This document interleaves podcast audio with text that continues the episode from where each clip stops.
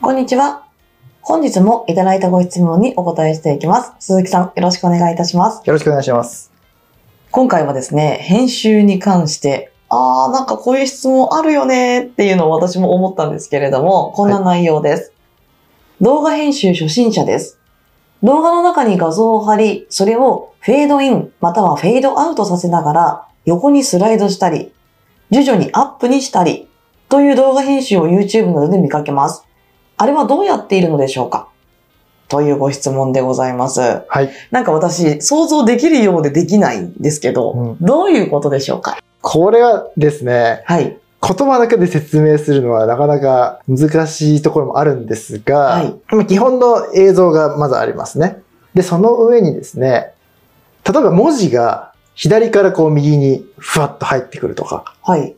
で、それがだんだん消えていくみたいな。うんうん。まずこのフェードインとフェードアウトっていうところをじゃあちょっと説明しますね。フェードインっていうのはこの透明なものがだんだんこう出てくるっていう。うんうん。うっすらこうね、だんだんこう、太めのゼロになっていって、で、逆に今度は普通に表示されていたものがだんだん薄くなって消えていくみたいな。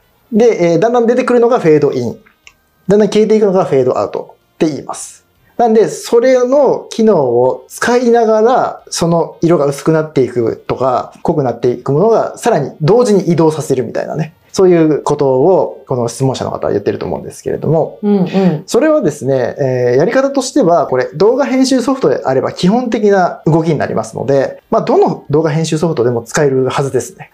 で、ちょっと専門用語になっちゃうんですけど、キーフレームっていう言葉。これもしね、動画編集やりたいっていう人は必ず覚えておいてほしいんですけど、キーフレームっていうのを使って、えー A というキーフレームを打って、次にちょっと離れた、ちょっと秒数を進んで B というキーフレームをやります。うんうん。で、例えば A から B に右に移動させたいっていう時には、B の時にだいぶ右に移動させたい右のところまで移動すると、あとは勝手に A から B まで移動してくれるっていうような感じですね。なかなかその言葉だけだと分わかりづらいとは思いますけれど。も、まあそのキーフレームを使うと。うーん。いうことですちょっと難しいですね。そうですね。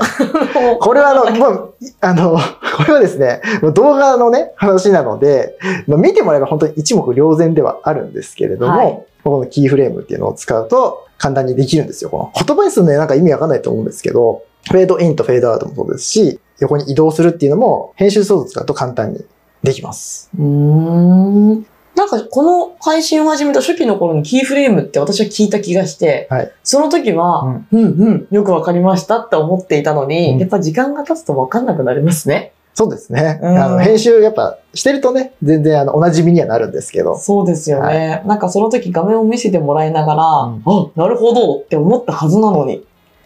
でもどんな、例えばソフトとかアプリなのか、どんなものでもそういった機能があって使えるということなんですね。そうですね、本当に基本なので、逆にこれがない、キーフレームが使えない動画編集ソフトっていうのは、はい。まあ、めちゃくちゃ初心者向け。になりますね。あの、その代わり、あんまりこう好きなようなことはできないです。ああ、なるほど。そのキーフレームを使いこなすのっていうのはそんなに難しくないんですか？その、基本的なところはわかるんですけれども、そこをめちゃめちゃ組み合わせて複雑なことができるようになると、要は、応用の幅がめちゃくちゃ広いんですよ。キーフレームっていうこと自体は、まあ単純といえば単純なんですけれども、組み合わせによって、初心者からもう上級者まで、まあみんな使う作業です。うーん。じゃあ簡単なものもあれば、掘り始めるとすっごい難しくなっていくよっていうイメージですか？そうです。うーん。いろんなものに同時にキーフレームを設定するみたいにななるので、単純な動きでもキーフレームを使ってできますし、その単純な動きの組み合わせで複雑な動きっていうのが作っていけるっていうようなイメージですね。うーん。じゃあそれ複雑にすればするほどなんかかっこいいみたいな感じになっていくんですか？そうですね。その人のセンスによりますけれども、うんあ、これはなんかすごいなっていうのが作れるようになうってきまん、す。なるほどね。はじゃあまあこのご質問に対して回答するならば、キーフレームっていう機能を使えば、ご質問者様がやりたいことはできそうだということでよろしいでしょうか？はい、できます。はい。ありました。ありがとうございます。次回もいろんなですね、ご質問をご紹介していこうと思いますので、この配信をご視聴いただいているあなたも何かご質問、疑問ありましたら、そのお声お気軽に届けてください。お待ちしております。お待ちしてます。それでは本日の配信は以上になります。ご視聴いただきありがとうございました。ありがとうございました。